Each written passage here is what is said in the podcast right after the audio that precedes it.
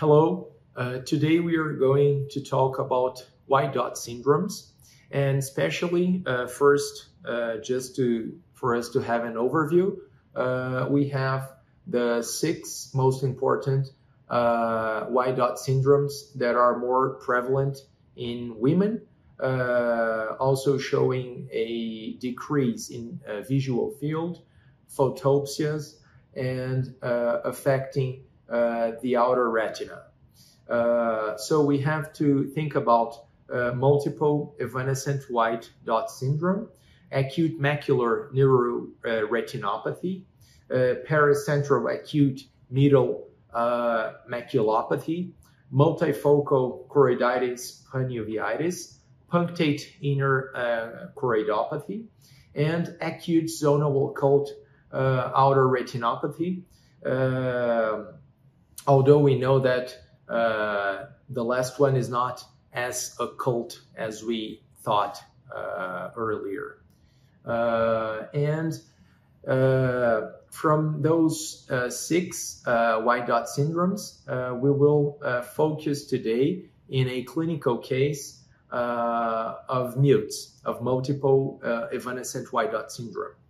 it is actually a very typical case uh, but we will show uh, images that are very comprehensive and give us a very uh, broad idea of, of ancillary tests that help us to make proper diagnosis.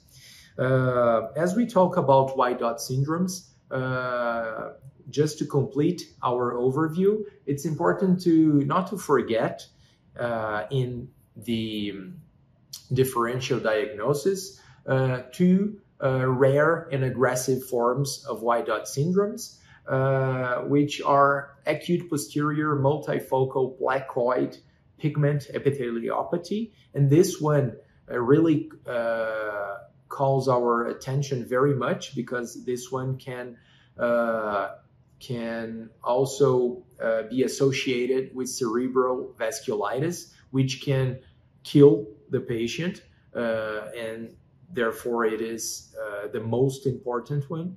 Uh, and serpiginous choroiditis, which has also a more severe prognosis.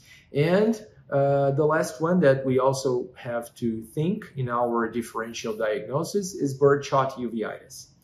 Uh, so now I want to, to present you uh, the clinical case of MEWDS. And uh, when we think about MEWDS, we have to remember that it is more prevalent in women in a proportion of 4 uh, to 1. Uh, in other words, 80% of patients are women and just the remaining 20% would be men. at a young age, uh, generally from 15 to 50 years old, but more prevalent earlier in life. And uh, unilateral, uh, where the patient uh, shows photopsia, uh, can also have color vision impairment and affecting central vision and also the temporal inferior area of the visual field. Uh, it has a very good prognosis. And since uh, it is evanescent, it means that uh, the, the white dots that we see at the retina, they will uh, fade over time and uh, visual acuity will improve uh, without any necessity of drugs of prescription drugs. And so our case is uh, of a patient, uh, a female patient of 16 years old, uh, and her chief complaint is a low visual acuity on her left eye. Uh, she she says that uh, at at day one she started having a, a headache just on the left side um, it is not a migraine uh, because uh, she doesn't have any uh, type of discomfort uh, with light. uh, or with sounds while having that that headache, that headache on, on her left side. And associated with uh, with her headache, she also had malaise. And at the second day, uh, her headache has gotten worse, and uh, she started having also the malaise also got worse. But uh, when asking her mother, uh, her mother thought that her malaise and her headache uh, should probably be associated with her period since she she usually bleeds a lot she has a lot of of uh, discomfort in her periods so uh, in the begin the first two days uh, mother and daughter uh, they thought it was related uh, to her period. But on the third day, uh, when she was uh, going, when she was taking her shower, she saw actually she was not seeing her left armpit clearly. And actually she was not seeing uh, uh, a bit uh, quite of, of, her armpit. And and then she started to to worry. And later that day, her central uh, vision also started to, to get worse. And uh, on the, the fourth day, her visual acuity got even worse. And then on the fifth day, they decided to go to the medical doctor, to the ophthalmologist. And uh, they did some tests, uh, retinography, uh, autofluorescence, but uh, without a clear diagnosis. Then on the 22nd, uh, on the 22nd day, uh, I had the opportunity uh, of examining her, and uh, actually, when I saw her, her visual acuity was already better, and she hadn't taken any medications so far in these in these previous uh, 22 days. And uh, I continued to see her, and by the fourth day, her visual acuity was even better. So uh, actually, just to show you uh, the visual acuity improvement, uh, we can actually see that in this graphic, uh, in this graph, on day one, her visual acuity was 2200.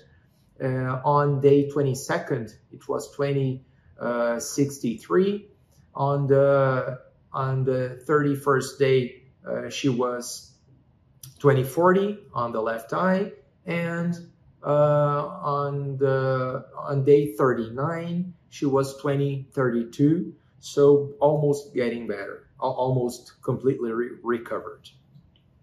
And of course, in her right eye, uh, vision was complete, completely normal. And when we see her uh, retinography, and this was done on the 22nd day, uh, we actually, if we look uh, quickly, uh, we we may not see uh, some signs that point that something in her left eye is not is not right, is not okay. Uh, so we can actually appreciate here that uh, surrounding the left optic disc, uh, we have a area that is kind of green, greenish, whitish, and uh, very different from what we see in around the right opt, optic disc. And also when we look at the fovea, we actually, we can see that there are some yellow dots uh, in her fovea, uh, which are uh, actually also not not normal. It is different from the, the left eye. We, we don't see very clearly white dots here, but uh, because of course it's evanescent and, and here we have 22 days. So the, the areas with white dots, they are not uh, extremely apparent here. And then uh, when we when we look at a single photo of her left eye fundus, then we can actually appreciate much more the foveal area with a kind of a reticulate uh, kind of uh, yellow points uh, surrounding the foveola. Uh, and there are some signs of where the white dots were in her retina. And to uh, uh, more throughoutly appreciate those white dots, we can do a fundus autofluorescence, which will reveal uh, in a much better way uh, those uh, where the white dots were. And where they were we can still see um, a hypoautofluorescence in the fundus autofluorescence test. And also we can very very easily see that around the left optic optic disc we can see those uh, uh, lots of uh, black dots, also in a reticulate pattern, showing hypoautofluorescence. So now we can see that it's it's very very very straightforward uh, to to look and see uh, the result of the inflammation in the left eye. And if we do a visual field test, we expect to see that uh, because of that hypofluorescence around the left optic disc, we should see an increase in uh, the blind spot uh, in the left eye. And this is exactly what we can see here when we do a semi-automatic uh, uh, kinetic Goldmann visual field. And actually measuring the area of the blind spot, we can see that the area is 231.5 square degrees in the left eye versus 9.7 square degrees uh, in the right eye, which is uh, around 24 times higher uh, in area in the left eye. So this is a test that we can use to measure improvement uh, over time. And it's very interesting to, to see that visual acuity will improve much faster than uh, the increase in the blind spot. So how long will the blind spot take to, to go back to its normal area? Uh, so uh, this is a test that will actually show us. Uh, I will uh, follow this patient and I will tell you if it takes two months, three months, a year, let's see. Okay, so uh, this is a very interesting test. And also when we check the OCT of the left eye, we can see in the outer retina uh, a lesion uh, an elevated lesion uh, measuring 200 micrometers uh, and uh, with a height of 40, 40 micrometers, as we can see here in this light, uh, which probably is responsible for her visual acuity not being perfectly 20/20 at the moment.